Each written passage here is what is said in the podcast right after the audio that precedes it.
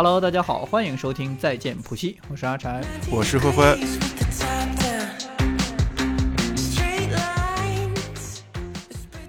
大家可以在各大播客平台收听到我们的节目，欢迎大家订阅、评论、转发。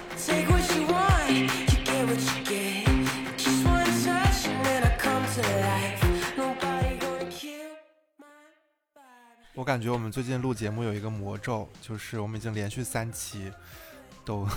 都靠这个口罩的问题开场了。哎，这不是我们的错。对，但是但是就是有种风水轮流转的感觉，就是这个转盘又转回我了。在我们录制当天，嗯，灰灰被居家了。这次比较严重一些，是因为小区内部它的隔壁楼发现了一例阳性患者。对我们今天整个小区，就是隔壁那个有有病例的楼变成了高风险，然后我们剩下所有的楼都变成了中风险。哇，我我好像是从疫情到现在第一次真正的被管控。之前公司有过一次，但是就是自己的小区第一次被封控，就是那种哪儿都不能去的这个经历是第一次。我觉得大家真的很容易被驯化，就是最开始的时候被弹窗，我们觉得特别不能接受，就是觉得就是凭什么呀，就是要限制我的自由。然后现在一旦有的人被隔离之后，就会觉得弹窗也还行。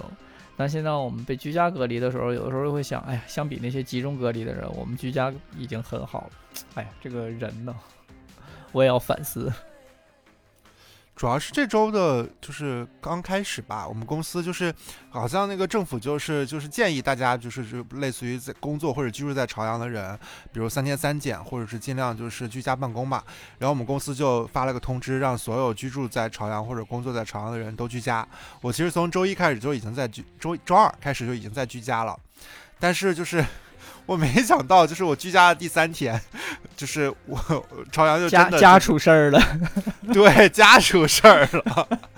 哇！就是我我今天早上我因为我有那个我们楼楼长的朋友圈嘛，然后我早上一刷，他晚上大概凌晨三点还是两点的时候就通知，就是说我我们这几个楼被管控了。然后是因为就是十个人，就是那个十个十十人的混检里面有一个阳嘛，然后里面就包含了，就是我们小区的三号楼、四号楼、六号楼，最后确定了是那个三号楼的那个人导致那管都阳了，然后，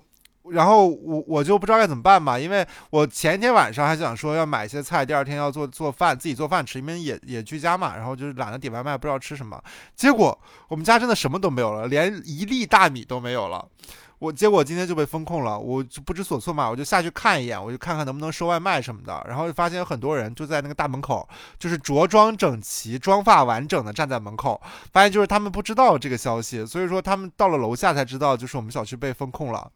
然后反正这一天都过得很混乱嘛，因为我们小区其实我我我来这儿这个小区已经住了快快两年了嘛，然后我们小区一直都风平浪静的，就周围不管出什么事情，我们小区都很安全，所以我我感觉我们这个社区也没有什么疫情防控的经验，就是也真的是第一次赶上，就是真的有高风险病例在自己的社区，就感觉整个从物业到社区都变得非常的慌张。就也没有什么处理的办法，就导致了就是可能就是用最先期先用最简单粗暴的方式让大家先先留在楼里哪儿都不能去，然后下午才慢慢的开始就是可以帮帮大家送一些外卖啊，然后开始逐一的做核酸检核酸检测，然后刚才就在刚刚我们小区就是每每户都贴了那个门磁，我也是第一次就是。经历贴门磁这个事情，我还没有打开门看那个门磁什么样子。我打算明天去做核酸的时候出门看一眼，就是一个真实的门磁贴在你的门上是什么感觉？那个门磁其实你可以给它拆下来，然后把它那两半都贴在你的门板上，这样你每次开门的时候门磁都没有反应。是，但是关键是我们不是那种，比如像上上周阿柴那样的，他他就是要那个居家隔离，他不能出屋门儿。我们这个是不能出楼下的楼门儿，但是我们我们楼外面也被那个栅栏封起来了，所以说你出，呃，其实出也是能出，比如你出了之后翻翻那个栅栏出去，你就翻出去了。但是应该晚上他们应该不能做到二十四小时都有人在楼下看着吧？他可能就贴一些门磁，然后来来来管控这个事情。但这样很奇怪啊，就是因为如果整栋楼其实他们大家可以互相就是没有那么严格的每户的限制的话，只要这栋楼里有一个，那这栋楼也没事儿，也也就完蛋了呀。就是就就感觉有一种就是 拆东墙补西墙的感觉。对，就是哎，我我我我对此有保留意见，因为我我我这三天经历完了，然后可能下期节目再跟大家分享一下 我这隔离到底有多惨。因为现在三天只是一个就是初步阶段，因为我呃我我之前也有个朋友，然后。不是，我有个朋友，他之前年初的时候，就是他住安贞嘛，然后年初的时候就被就是封控了，整个过年都在那个社区里封起来。然后这波朝阳疫情的话，又连累到安贞，然后安贞他们社区，然后又封起来了。一开始也说的是三天，到后来就是变成了七天。所以说我不是很确定，我这个三天完了是不是真的就能放出来，还是说要延往后续费？因为他们春节那个就是可能续了得有两三次费吧，真的很夸张，我真的。算了，等到真的大家这个这件事儿彻底过去之后，我们再跟大家分享一下当下的喜悦吧。嗯，然后但是今天就是最令我生气的一件事儿，是 在我风控的这个时间，赵鑫担心的不是我有没有吃的东西，或者是精神状态好不好，他现在非常担心的就是他放在我们家，他给 他给。一个人的买的生日礼物能不能 如约的出现在他的那个 生日派对上？我当然也是担心你能不能如约的出现在生日派对上啊！对，这位生日派对的主角呢，就是我们之前就是就是我们的空政嘉宾啊，看天使，但是现在不在。对，因为上周呃，就是我们今天要分享的就是上周，其实我我陪阿柴去给那个天使买礼物嘛，然后就是我们经过了一番挑选，在。在一串奢侈品大牌里面，经过一番挑选之后，选选择了一个我们两个都觉得很很棒的礼物。然后，但是为了让这个礼物有惊喜感呢，就是阿柴就把这个礼物放在了我们家。那谁能知道呢？我们家现在被封控了。那如果。如果我下周被续费的话，我很有可能会缺席 这场隆重的生日派对。那他的礼物很有可能也会缺席 这场隆重的生日派对。到时候我就去你们家小区门口，你就给我扔出来。现在我我都出不出不了楼，你小区门口离我得有两百米远吧？你只能许愿，就是我可以如约的放出来。谁能想到呢？对，天算不如人算，不是人算不如天算。我们俩当天逛的时候，我们从三里屯一直逛到了国贸商城，大概逛了十几家奢侈品店吧。然后出来的时候还挺开心，觉得说：“哎呀，今天如果被流掉了，显然就是流掉记录也是挺好看的。”结果没有被流掉，也没人在在乎我们的流流掉记录，就直接会给你锁在家里。真的，这是我就是上周上周六吧。是我人生中就是逛奢进奢侈品次数、奢侈品店次数最多的一天。我可能一辈子去奢侈品店的次数都没有那一天多。我们俩那天光因为逛逛街。逛了一万多步，那天就很感感慨，就是那些为什么就是很多女生都很瘦嘛，因为她们逛街真的消耗很多卡，真的很累。我们逛到最后，就是把这个礼物买完了之后，我我们我整个人都就是后来着急上了个厕所，我在那个厕所门口等他，我真的觉得我站不住，就是精疲力尽。但我们那天也发现了非常非常多精彩的故事，觉得完全可以跟大家分享一期。我们见识了太多不一样的人。对，因为之前就是关于就什么贵哥贵姐的这些就是经历，都是听别人的口述，就觉得就觉得那些就是大牌奢侈品店的 sales 都是那种就是妖魔化他们嘛。但是我们这次去了之后吧，有一些人他确实就是影视作品里的样子，但有些人就是你会带着那个就是固有滤镜看他们，但是有些事情就会发生一些反转，你会觉得嗯，真的还挺有意思的，就是不同品牌不同的 sales 真的呈现出了完全不一样的状态。对不同品牌的 sales 有的时候也会以品牌背书，然后说出一些让人大跌眼镜的话来，很有意思。对我，我们今天就想跟大家分享一下我们这些，就是这个当天的奢侈品店连环奇遇。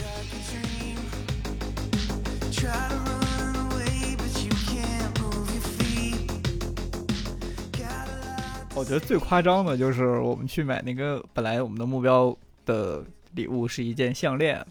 然后我就在想，那那既然买项链了，我们去可以去 Tiffany 看一下。就但是大家有预算并没有很多，Tiffany 我们俩大概知道它上不封顶，但是没有想到它的下限也这么高。然后我们俩打着说大不了就买一件基本款的项链的心态去了那个 Tiffany 的店里。因为就是阿柴那个预算吧，然后我因为我之前买过一个 Tiffany 的戒指，就是很基本款那种嘛，我大概知道就是那个项链的基本款大概就卡在它的预算上限上，所以说本来我们也是准备去看一些偏基本款的一些就是银银饰，这样的话应该能卡死在那个 Tiffany 它的那个预算上限上，说不定能能能选到一些，但是我们去了之后，然后。不知道是谁给了那个那个那个 sales 的自信，因为他好像还是一个资深的销售，对吧？然后他就开始给我们看各种上万的 金饰。对我刚进到店里，他就把我领到一个柜柜台上，那个柜台上底下的标价就那一柜台都是十几万的黄钻。我操！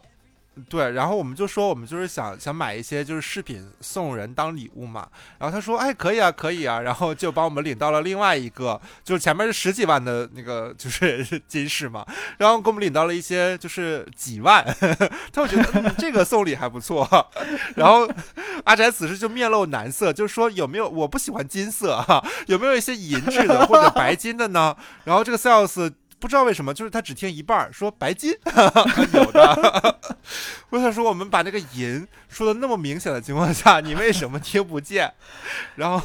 赛鲁斯会想，什么是银？银也配叫饰品吗？对，然后他就开始疯狂的给阿柴找白金的、白金镶钻的饰品。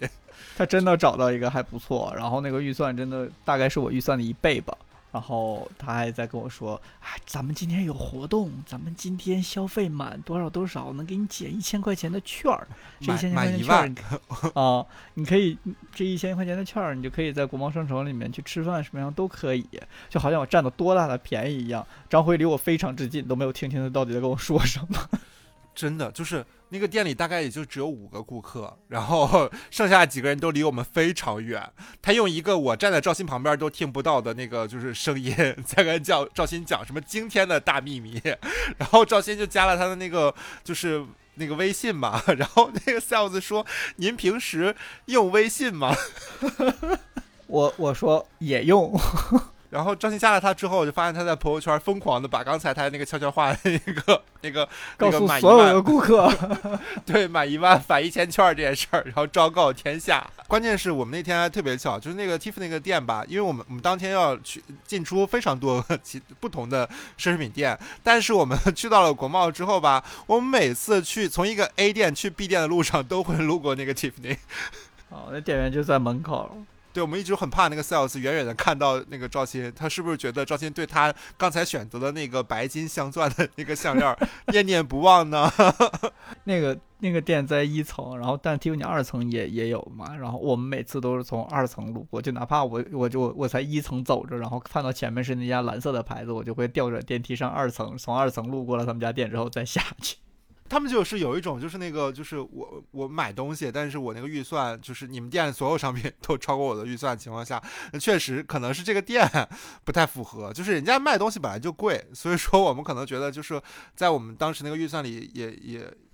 也 cover 不住嘛，所以说这是我感觉这属于一类，但是属于这这个店里的，我我感觉去他们店的都都是买那种，就是可能一些偏，就是就是。我类似于我出来跟阿扯聊，是不是有些人会买一些关于结婚的一些饰品在里面，但不一定是那个最贵的那个，可能是一些偏就是平常戴的一些就是那些饰品会从他们家买，因为好像很多好像还还有很多就是类似于珠宝的品牌，就是专门做一些婚戒什么的，可能会比他们家更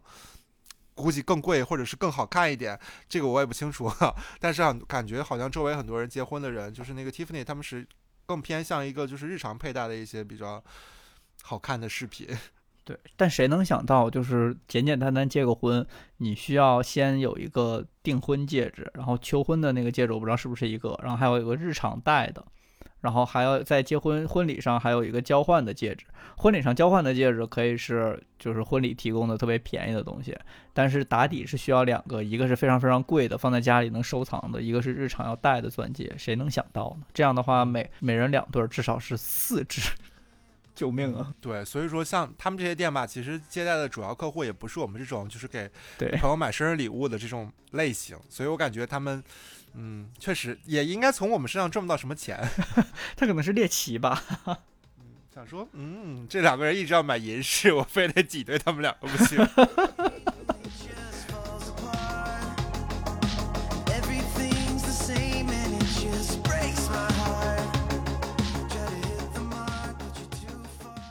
对，实际上 Tiffany 就是还就是是一个很专业的饰品店。后来我们发现，我们不太适合在这种饰品店里待着，我们转向了一些就是以服饰啊、包包为主的奢侈品店，比如就就是我们印象里的那些就是大牌们，啊对就奢侈品大牌。就消费降级了一下。对，但他们其实也就真的是啊，好精彩，像一个奢侈品万花筒。我们其实我们其实当天第一个逛的店，因为我们先去了三里屯嘛，然后准备就是先从三里屯看看有没有一些合适的。但三里屯北区你会发现逛完之后发现没有什么就是那些卖饰品的店，就是更多的都是偏服饰啊，就会多一点。然后我们我们好不容易找到了一个 Gucci，我们就进去了。因为当时就是就是天使那边会有一个是更更偏向的一些意向的，就是礼物嘛，然后其中一个就是一个 Gucci Gucci 的项链，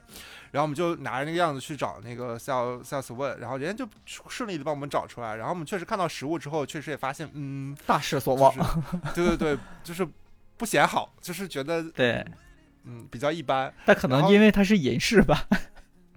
对，但是那个银饰就有一种像，就是它刚拿出来就已经被氧化过了。就就是感觉像是做旧的东西。对，像一个出土的文物一样。然后这 sales 感觉我们看看这些项链，看起来那个表情不是特别满意嘛。然后他就说：“那你要不要看一下围巾之类的？”然后我们就看了一下，但是我们就是综合看下来，项链和围巾其实都不是那么的满意的情况下，嗯然后我们就有一种要走，我们说再看看，然后再说。然后此时这个 sales 就说：“嗯，如果就是如果你你要在这个三里屯逛的话，那这附近只有我们这一家国际一线大牌哦。”真的很夸张，那个语气好像就是说你今天出了这个门儿就什么都买不到一样。对，这个背景是呢，它旁边就是罗意威，然后罗意威旁边是巴黎世家的情况下，呃，这个 sales 说，嗯，这边这附近只有我们这一家国际大牌哦，国际一线大牌。对对，国际一线大牌，我们就想说，嗯，就是那个 sales 给我的印象，其实全程都很好，就是你需要什么，他都会就是立刻能找到，要不像我就好像好像我只是描述了一下那个想要看的项链是什么样，他马上就能找到啊，也不排除他们家东西本来就少。所以就是，然后试了围巾的时候也是，我觉得这个颜色稍微不太亮，他就会找一条就正好合适的那个，我觉得比较亮的一个颜色，就整个印象都很好。最后要走的时候呢，也也留了微信，然后如果想买的话可以再找他，他还告诉我怎么先加他们会员，然后怎么怎么样的，就可以积分乱七八糟的东西。就整个态度都很好，直到最后走的时候说附近的一线大牌只有他们家的时候，嗯，我们就果然去了隔壁看看。嗯 我就要看看罗意威的马海毛的毛毛围巾到底什么样儿。去看看一些不是国际一线大牌的品牌到底有多差。然后我们转身进了罗意威，罗意威还好，还没有什么。但是罗意威隔壁有一家那个 Tom Brown，哇！我现在回想起来，就那一天走了那么多奢侈品大牌店，我还是到现在我也不敢进入，就是 Tom Brown。就他们家店门口永远站着四个高大威猛的帅哥，然后穿的西装笔挺，什么都不干，就在那死死的盯着你。仿佛你要去抢劫，对，然后我就每次我就很想进去，然后扫过他们一眼之后就灰溜溜的走，感觉自己在银行门口一样。对我们路过他的时候走可快了，不知道为什么那个就是步频都加速了，就是完全没有要往里走的意思。但人家 GUCCI 的柜姐说的可能也没有错，三里屯北区确实没有再看到什么。我们转身就去了国贸商城。对，确实确实没的，就没有什么可挑的，倒确实是。但是就是你知道，就是你脑补一下，你结合一些影视剧作品里对于一些 sales 的那个描述，然后再带入这个台词，你就会觉得，嗯，好吧，对但我们去国贸商城也很好笑，刚下车的时候，就你看我们还打车去的，刚下车的时候就那个车好死不死停在了高雅的门口。我们两个人像两个土包子一样站在高高雅的门口，站了五分钟，都在看这个包好美呀、我们俩就是看到橱窗都在说，哇，高雅好美啊！还在说年终年终奖发了，一定要买一个高雅奖励自己。对我们两个路过高雅大概路过四五次，我们每次路过高雅都要说一遍，哇，好美啊！就是路过橱窗都觉得美。真的，但是没进去。我中间还鼓，就是怂恿赵琴说我们要不要进去，他说我不进，啊，这都是别人要送我的，希望听到节目的啊有一些要送赵鑫礼物的朋友，记住这个，记住他的一些品牌意向哦。对我去之前，我就前一天要准备出门的时候，我还跟张辉说：“我说明天把你的罗伊维给我带上，把你新买的阿毛毛衣都给我穿上。”然后 我就问天使，我说要不要借你的那个 LV 的那个包让我拎去，给我撞一撞怂胆。然后天使说这个包几年前几年前就停产了，你背过去人不认识不说，还会骂你是穷逼。对，然后因为不知道为什么，就是每我们之前就是包括去那个 GUCCI，然后他们就会问说：“先生，你有我们家会员吗？你有我们家消费记录吗？” 然后赵云都会说没有，然后我确实没有。对，那你办一张吗？关键是赵鑫那天穿了全身的优衣库，然后这 sales 还会问你有我们家消费记录吗？后来赵鑫说，就是特别有钱的人也穿优衣库，就是他们他们他们的工厂有好多那个就是大老板啊、投资人也是每天穿着优衣库，然后开着那个什么什么车劳，斯莱斯，对对对，就是宝贝嗯，劳斯莱斯不是开的，是司机开的。对对对，坐着什么车？对对对，就说明就是真的有钱的人不在意人穿什么啊，因为我们去的那些店里，我们发现很多顾客也是穿的歪七扭八的。以 LV 为首，哦，对，LV 这个可以分享一下，我就是我我们去 LV 的时候，就是我们先进去了嘛，然后一般就是你到门口，然后一般你扫完码之后，就有一个类似于保镖一样的人，就分配一个 sales 给你，然后这个 sales 一般我们现在都买了一些男男士的配饰嘛，一般都会在店里的二层，基本基本都要上楼，所以说那个那个 sales 按理说就应该给我们按完电梯跟我们一起上去嘛，结果接待我们这个 sales 上上楼之前，他就跟他就发微信说马上上二楼了。我以为就是说他要跟楼上同事说一下，马上上二楼要来，类似于上那个饭店吃饭，什么二楼贵宾两位之类的。红浪漫。结果，对，结果他上去之后，然后一开电梯门，就有一个像保镖一样的大哥站在门口，就把他抓走了。然后我们回头才发现，有两个大哥是他的固定客户，那两个大哥就是我说的，就穿的乱七八糟的大哥，然后好像就是固定来找他消费，然后他就这个这个 sales 就被抓走去跟那给那两个大哥卖东西去了，然后我们两个就呆呆的站在原地，等待一个新的 sales 来接待我们。但我是觉得啊，就是人家看起来我们两个也不像是一个就是就是能在买包了对对对对，买买包买衣，我觉得买卖包的好像。就是他们也不是很重要，我感觉感觉俩大哥应该都买是买一些就是就是什么衣服鞋和一些无关紧要的东西。但这俩大哥真的好夸张，就是把那个 sales 拽走之后，他们两个就开始在货架上清点，就是这个这个这个这个这个都要，然后随便再给我配一条项链吧。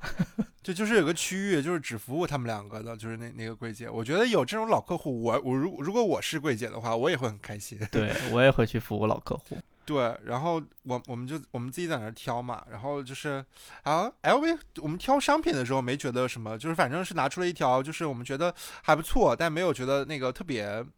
棒，反正是在加对加入到备选清单里的一个这个备胎，然后但是最后也没有买。然后我们我们其实没有买 LV 的原因是因为我们在就是迪奥找到了一找到了一个它的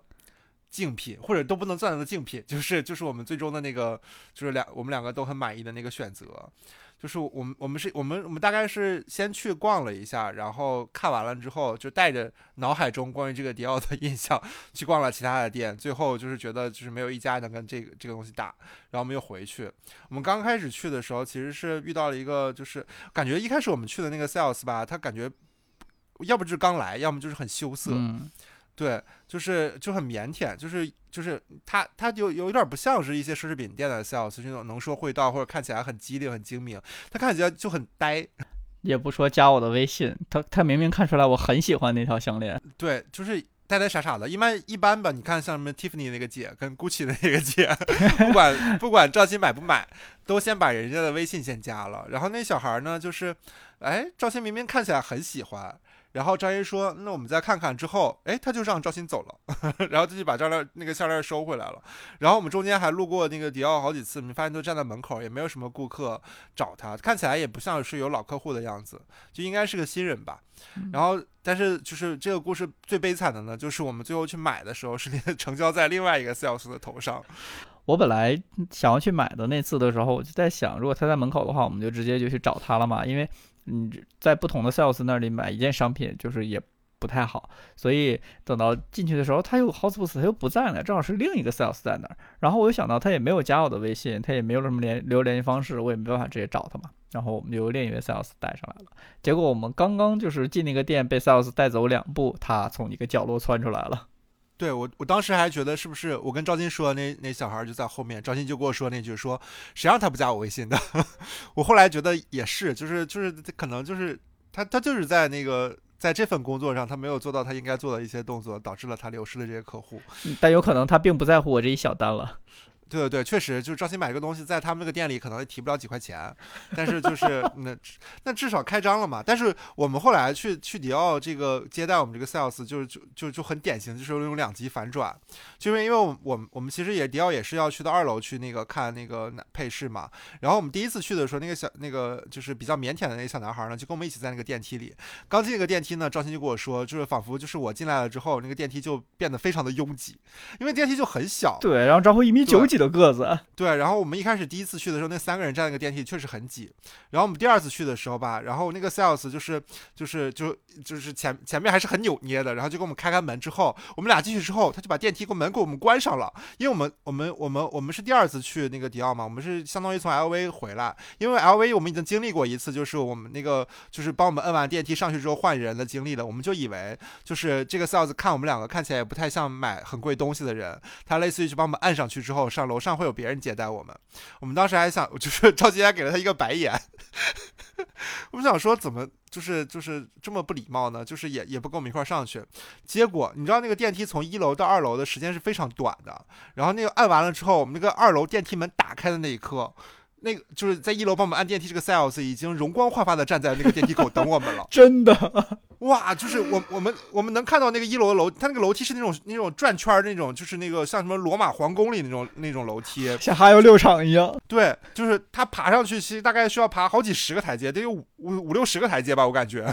然后相当于就是在这短短的几秒钟内，他从一楼爬楼梯上了二楼之后，又整理好自己，又不喘，然后就是。就是就是容光焕发的站在电梯口那一刻，我们两个都惊呆了，我们两个 在内心都在为我们刚才五秒钟的那无礼而道歉。真的，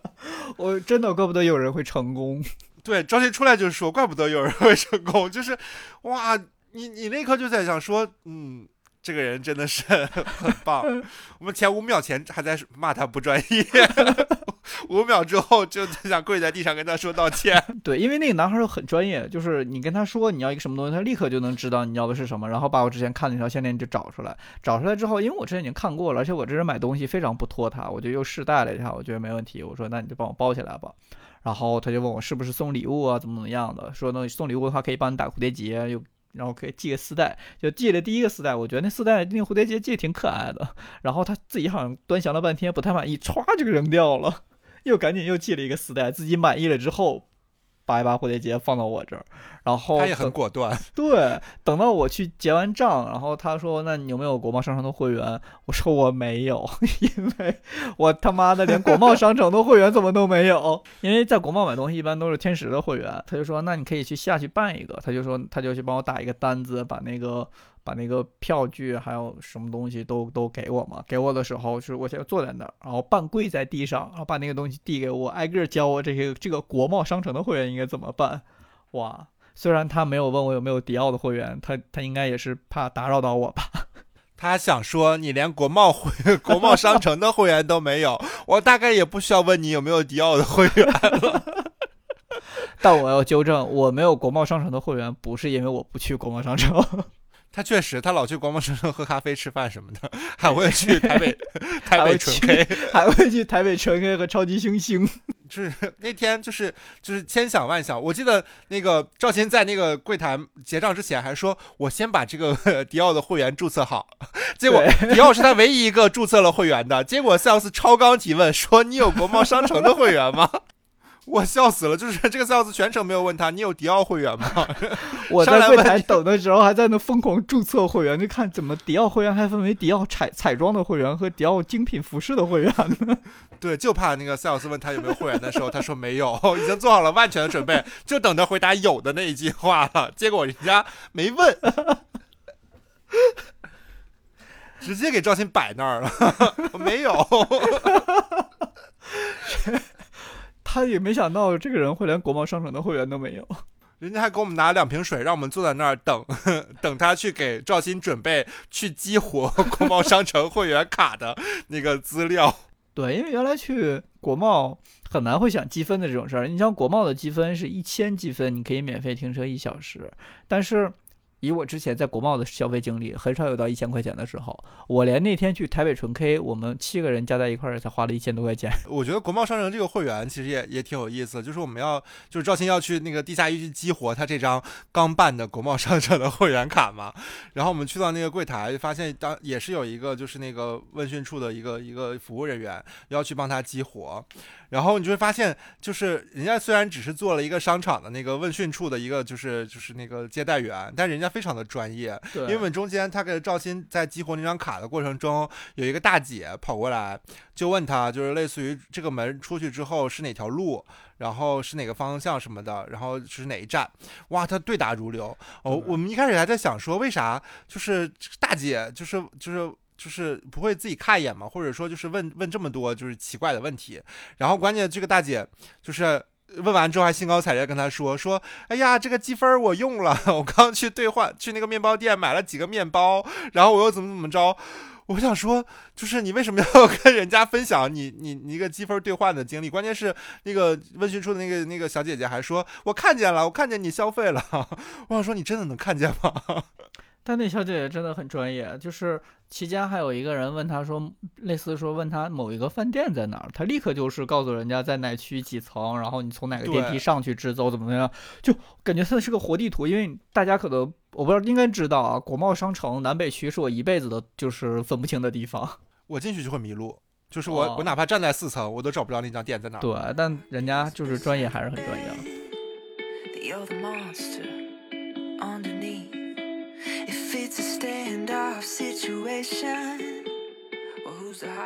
我们当天其实逛了很多奢侈品店，然后唯独没有逛的，但是又进去了的是爱马仕。我们可我们我们一开始就就是一开始我还问赵鑫说，我们要不要去爱马仕看一眼？赵鑫说不要，就不看，好像没什么要买的。对我本来想爱马仕我大概能买得起且送得出来的，应该是一条围巾或是一个腰带，但这两样天石英显然都不需要。对，然后我们就打开了就是那个伟大的德物 APP 看一眼，就是爱马仕有没有就是项链类的东西，我们就发现哎真的还有，我们就说那要不要对，去看一还眼吧？就挺美的。对对对，也没进进去过嘛，然后就是两个土包子一样的，我们两个就打算进去看一眼，结果就是没想到我们进去之后，然后然后阿柴就跟他说，就是我们想看一下男士的项链嘛，就是送礼物，结果门口大概走两米的地方。我们就停在了一个柜台上，然后那个 那个爱马仕的 sales 说，我们现在店里有现货的只有这一款的两个颜色，就是不是我们想要的那一款，就意味着这个店里唯一的男士项链就在我们眼前。对，关键是那个柜台离门岗真的就一步，就是我甚至我觉得我都不需那个地方都不需要扫码就可以去。对我说两米都可有可能就是在夸张，就是我与门的距离。对我们想说，我们想往里面再多走一步都没有机会想。多看一看，然后回来跟天使分享了这个故事。天使说：“那你们可买错了，你去爱马仕的话一定要买领带，这样他就会带你走到最深处去找那个领带的柜台。对我我我们到现在就是我们我们对我们两个对爱马仕的记忆，只有爱马仕的门口扫码的那两米，但凡多一点儿，我们都没往里看，因为进去之后，那个 sales 就我们停在那个柜台，给我们指了那那个有两个颜色的项链，我们全程都没有时间抬头往里面看任何一眼。然后这个 sales 说：“对不起哦，那没有了。”我们两个就灰溜溜的出来了。好，真的好快，就是扫码都没有这个时间快。是说我们当天逛的最快的一个奢侈品店，我都不能认为我逛了。因为我们中间路过那个梅斯马吉拉的时候，然后张阿柴说要不要进去看一眼？我说这个店太小了，你站在门口都能把这个店看完。我觉得这句话也应该送给我们两个去逛爱马仕的时候，我们要知道那个项链就在门口，我们就不用扫码，你远远的看一眼有没有就得了。我们也可以趴在橱窗上，像两个傻子，就像看到高雅的那个橱窗，我觉得高雅的那个店，我们看的都比爱马仕的仔细。我们一定要约个时间再去橱窗看一眼狗奶狗呀。真的，我们我们两个就像像两个痴汉，然后在外面就是痴痴的看着，却不进。这简直是我的梦中情包。我的生日是一月十六号，有一些嘉宾，对，有一些嘉宾也该听到了。哇，这段会剪掉的，这个太贵了，他不应该的。他可以给你买个狗牙的卡包。想什么呢？哎，我要提一下这些嘴，就是我们去买这个礼物的前一天晚上，然后天使就给我发微信说说别买太贵的，就是说就是类似于就是说别花太多钱，然后。我我理解我理解的意思就是说，就是别买太贵的嘛，就是因为我们逛那些店太贵的，就一指的大概一万大几或者一万以上的东西。然后赵鑫就跟天石说：“我有我赚多少钱，我有多少钱，你也不是不知道。你觉得我能买得起那么贵的东西吗？”然后我就想说，如果你真买了一个几百块钱的东西吧，会不会就是有点过于？那怎么可能？就会被骂死，一个月都不会理我。这句话天使听到了会 会会在评论区表示赞同吗？你你赵鑫可能会跑到爱马仕里面去给你买给你配货，买一买一只包，然后说这些这些配货的东西送给你，然后实际的商品还没到，给你送一堆茶壶、地球仪。我太喜欢那个 Tiffany 的篮球了。我们怎么没在柜台看到 Tiffany 的篮球？我们只看到了一堆黄钻。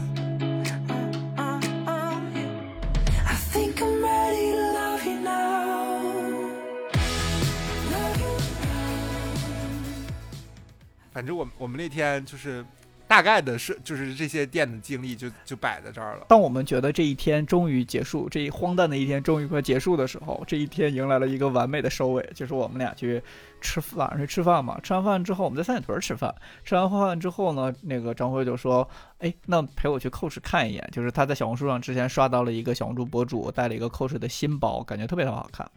然后他说他想去看一眼有没有货，然后自己想试一下什么样。我说那好呗，反正吃完饭就当溜溜神了嘛。结果溜了之后啊，到了 Coach，我们带备一个 sales，那 sales 吧就是有点小傲娇，但是人也挺可爱的，就径直把我们带到了楼上。我很多年没有去过 Coach 了，我没有想到 Coach 现在是现在像是这种大卖场一样的就作坊，而且我对 Coach 包的印象大概就是两千多块钱、三千多块钱，超过三千块我都觉得这个包不应该是 Coach 该卖的。然后那个他就找到了那个包，该说不说，那个包真的很美，那个包套在他的身上就像为了他而生的一样。但是就是在我就是把那个包背在身上的时候，问赵鑫好看吗？赵鑫就是一副不愿搭理我的表情。我想说看起来就是不好看，然后我就又问了赵鑫一遍好看吗？赵鑫也不怎么搭理我。然后我想说嗯。那出来再问吧，然后，然后我就出来问赵鑫说：“这个东西不好看吗？”他说：“很美啊，超美的。”我说：“超美的，你为什么不说美？”他说：“我感觉你在店里问我那么多遍，是感觉是 是希望我帮你逃离那个店。对对，感觉你不是特别满意。我想说，我可太满意了。如果你在店里说哇，这太美了，我能当场就下定了。但是还好，还好没下定。哇、真的，那个包就是在店里是卖六千九百九十八吧，我记得，反正六千九百，马上就七千了，反正差一对，点点。马上七千了嘛。然后我们俩就逛完之后，就那一路我都在跟他说，这个包真的好美，如果你错过了的话，可能会后悔一辈子。然后类似就是 就是这种，他说如果这样吧，我坚持一周，如果下周我还依然觉得很想要的话，那我就下周一定要过来把它拿下。我说好的。然后结果就是没到下周，在路上的时候就打开了淘宝的双十一界面，搜到了这款包。对我我上周搜的时候是发现他双双十一立减一百，哇，好大的折扣力度！我想说，我一定要买。然后我当天晚上就研究，就是怎么样能够在立减一百的基础上多减一点儿。然后我我此时就要夸一下八八 VIP 了，就是八八 VIP 在第一波送券的时候，就是开通八八 VIP 会送了一张什么五二零五百二十块钱的券。我第一轮在买一些东西的时候就用掉了。然后后来发现第二轮他又送了一张券，大概是满五千减四百，还是减三百，反正减四百。我想说这简直是为我而生的，我那个包就是大于五千，我就可以用这个直接减四百。我就问客服说能不能叠加这个券，他说可以。我就跟赵鑫说立减五百了。然后我在那个当天晚上我们两个去去喝酒了嘛，我们在那个就是酒吧里，我又发现就是 Coach 的店，如果你加入会员，可以获得一张那个分享券，就是你分享给四个好友，他们如果都帮你点了那个确认邀请的话，就可以获得一张。好像是三百块钱的优惠券，然后我就去问 Coach 的客服说这三百可不可以也使用？他说，嗯，这三百可以跟那个八八 VIP 的四百叠在一起，这样的话我就立减七百了。我就想说，那就是六千六千两百多块钱这个宝马，我是觉得还 OK，那我就跟赵军说，我就就是买了嘛。然后因为十月十就是今天十号嘛，然后十号晚上八点付这个就是付这个就是可以抢这个价格。当我今天晚上打开那个购物车去选择付款那一刻，我把所有的优惠都加上的时候，我那个价格直接惊呆了。我就问赵鑫说：“你猜猜我这个包最后多少钱？”他就一开始猜六千，我说不是，他又猜五千五，我说也不是。结果我也不知道怎么鬼使神差的，用完所有的各种券之后，这个包只剩五千出头了，立减两千。我想说，感恩上苍和感感恩赵鑫上周没有在那个店里夸这个包绝美，否则的话，我就是那个立减立立不省两千的大冤种。该说不说，那个包确实好看，然后也赶在了双十一。对，就是因为我之前我跟赵鑫一样，就是提到 Coach，我就想到就是那个奥莱里面就是那种最拿不出手的那些包，就看起来就是就是那特别像那种就是那个中年什么油腻富商背的包，但不知道为什么最近他们感觉换那个设计师了，就是突然开始有各种好看的包出来了，但是一般都是一些适合女生背的嘛，我就没什么兴趣。突然有一天，不知道那个小红书是中了什么魔，就把这个包推给我了，哇，就直接长在了我的心巴上。我想说好美啊，但我一直没有机会走进那个 Coach 的店，因为我觉得走进那 Coach 店，我就很不想进去。但那天就是我们俩逛完了所有的奢侈品店，我那天晚上吃完饭路过 Coach，我想说那些都进去了，Coach 也可以进去看一眼了，然后就就去试了一下，结果试了一下，嗯，就就长在我的肩膀和后背上。所以还是劝大家，虽然消费降级，喜欢的还是要赶紧喜欢。就是要拿拿拿到，对吧？赵鑫也是啊，就是 在买这个项链的时候也是非常的纠结，最后还是选择了预算最高的这一款。因为确实预算最最最高的这一款能够带给我的生活更多的快乐。张辉还说，张辉还说，你就先送给他，然后一个月一个先送给他一个月，十一月份这个包不戴到你的脖子上，我就倒着走。真的，我也想说，赵鑫，赵鑫就是戴他，因为是他去试戴这个项链嘛，戴上之后我觉得好美，然后赵鑫就说，哎呀，呃，确实是那个项链确实就是有有有有，就是在那他的预算范围里算是有那么一点贵，然后我就说，你想想，这个东西你也可以戴，然后并且我我敢打保票，这个东西你送给他之后，如果两个星期内没有出现在你的脖子上，我我我就倒立吃屎。因为我我我我是敢敢有这个保证的，打动打动了我。对，就想想，你看一下子就相当于说这个东西就是就是两个人在使用了，就是它的那个使用价值一下提升了之后，它的客单价就变得很低。对啊，有时候你就要这么想，就像我这个包，我用了十二期免息之后，我就相当于不要钱。你想想，立省立省两千之后还十二期免息，这包花钱了吗？没有。对，当天我在劝他的时候，他还说：“哎呦，不能买这个包，买这个包，我本来今天只是陪你逛街，结果到最后我一下 真的花的比他都多。但谁能想到呢？事实就是这么无常。对，但是还是很满意的，就是我这个双十一买到了最喜欢的东西了。希望就是你解封之后，我能看到这个包挂在你的脖子上。这解封之后啊，这个包就是你们谁约我，我都会背这个包出去的。虽然这个包 不能算我所有包里最贵的，但是它一定是我近期最喜欢的。我我必须让它抛头露面在我所有的朋友跟同事面前。然后关键是我们买这个包的时候，张欣还说这个啊好适合装电脑。我说我下班从来不背电脑回家。但是我为了这个包，我你我可以我可以为它，就是在在我第一次背它的时候，当天晚上把公司电脑背回家，这样的话能展示它的功能性跟美观性。人啊，就是这么的虚荣。我们这期节目也很虚荣，也希望大家就是能在就是逛奢侈品店、奢侈品店的时候想起我们这些就是分享的美丽的 sales 们，说不定你们下一次在那个国贸商城跟 三里屯北区就是碰到的这些人呢。这期短小精悍的节目其实很快了，就是简短的讲述一下我们俩在上周末推开了水晶世界的新大门。但我们分享的这些酣畅淋漓，这一小时的节目啊，基本上都没有什么打磕吧？都没写大纲，怎么需要写大纲呢？本来最后要上一波价值，不用上价值。是赚钱不易，就是赚到的每一分钱都要把它花出去。就是有一些钱你不花呀，就是它也会浪费在一些其他的地方，还不如买一些自己喜欢的东西。对钱这个东西啊，你要是不花，你就不知道它到底都都消失在哪里了。对，现在我们就知道了，有一部分钱，赵鑫的有部分钱消失在了迪奥，我的有一部分钱消失在了 Coach。怎么听起来我好 low 啊？希望我们下一部分钱消失在 Goya。那也就提前预祝赵鑫三十岁生日快乐了。不应该预祝赵鑫了，我们也祝福就是我们我们我们这一天奢侈品之旅的那个真正要为他贡献礼物的这位那个我们的常驻飞行嘉宾天石三十岁生日快乐。嗯，也希望当天张辉能够出狱，然后给你亲自送上祝福。他主要是希望我当天能够出狱，把他的礼物还给他。如果不能的话，也帮我确认一下闪送能不能去。呃如果不能的话，我当天就在家里佩戴这副项链，然后 拍给他看，说你的项链是我的了，这就是你三十岁的教训。